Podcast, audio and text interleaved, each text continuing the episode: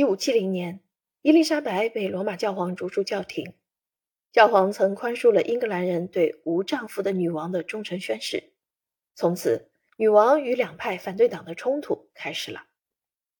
其一为拒绝承认主教教阶制度的加尔文宗的长老派，其二为苏格兰独立与反叛势力的核心人物——天主教徒玛丽·斯图亚特。玛丽·斯图亚特于1542年生于爱丁堡西部林利斯戈宫。他的父亲苏格兰国王詹姆斯五世在他出生后不久便逝世了，他未曾有机会认识他的父亲。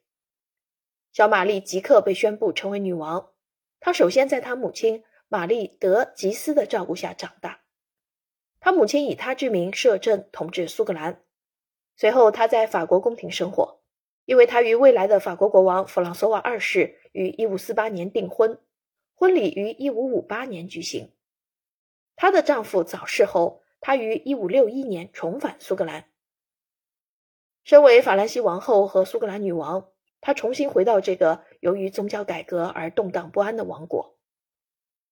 虽然身为绝对的天主教徒，玛丽·斯图亚特并没有限制宣传严格宗教改革的约翰·诺克斯，但她保留了自己每日出席弥撒的权利。1565年，根据宗教仪式，她嫁给了她的表哥达恩利勋爵亨利。一个自大、可憎又愚蠢的年轻人，她很快就讨厌这个丈夫了，并找了一个担任她秘书的意大利乐师里奇奥做情人。妒忌里奇奥的达恩利勋爵于1566年将这名乐师杀死了。爱丁堡人民对该事件表示很羞辱，反对这项重罪的造反运动应声而起。玛丽躲进城堡，产下一名男婴及未来的詹姆斯六世。玛丽同父异母的私生子哥哥，聪明但心术不正的马里伯爵，不惜一切想要夺取他妹妹的王位，策划了一起马基雅维利式的不择手段的阴谋。一五六七年二月九日，他委托阴谋家博斯维尔去暗杀达恩里勋爵，随后又于一五六七年五月十五日促使不知情的女王嫁给这个刺杀了她前任丈夫的凶手。毫无疑问，这是个陷阱。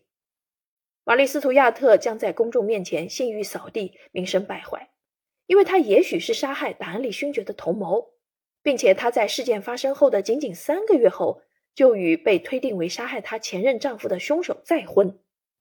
这令人惊愕的行为也与王室的尊贵水火不容。天主教徒的舆论被激发了。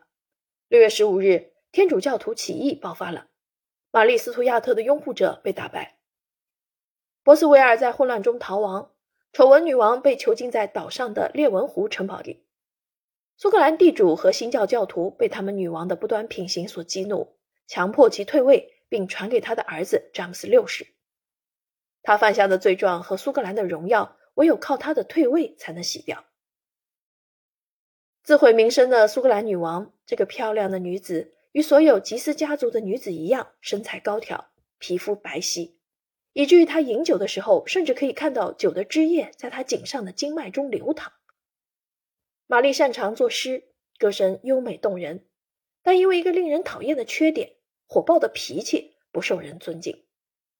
他误入歧途的爱恋，使得他无法听进那些深思熟虑的建议。与伊丽莎白的不婚相比，玛丽的轻浮更严重败坏了天主教的名声。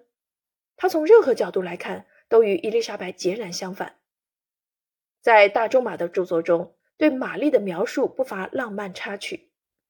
玛丽·斯图亚特为了赢回英格兰而越狱逃亡，期望能得到她的表姑伊丽莎白的保护，这又是一次失误。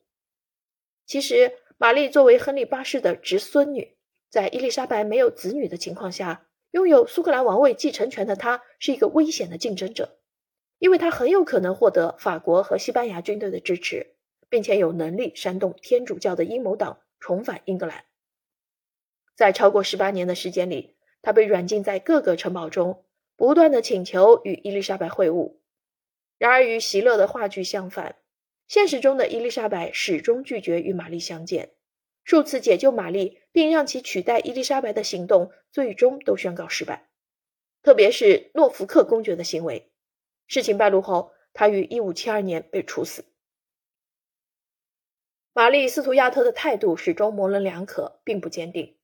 一方面，他向伊丽莎白申冤，他与达恩利勋爵的暗杀事件没有关系，他是清白的；另一方面，他又因为想要推翻英格兰女王愚笨的拥护者而受到牵连。这两个理由，达恩利勋爵的暗杀丑闻和试图杀害英格兰女王的政治阴谋，足以让伊丽莎白将她狂热的表侄女置于严厉管控之下。一五七二年八月二十四日的法国圣巴特罗缪大屠杀事件，上千名胡格诺派殉难者惨死。这一惨剧更坚定了伊丽莎白无情镇压天主教的决心。她在镇压上表现出毫不宽容的坚定，与玛丽·斯图亚特的政策截然相反。缺席周日礼拜活动的教徒必须支付二十磅的罚金，这在当时是一笔巨大的金额。稍后，在一五八五年。教皇主义神父和耶稣会的会士都将被吊死，没有任何理由或涉嫌密谋阴谋，只因为他们的非新教徒身份。迫害愈演愈烈。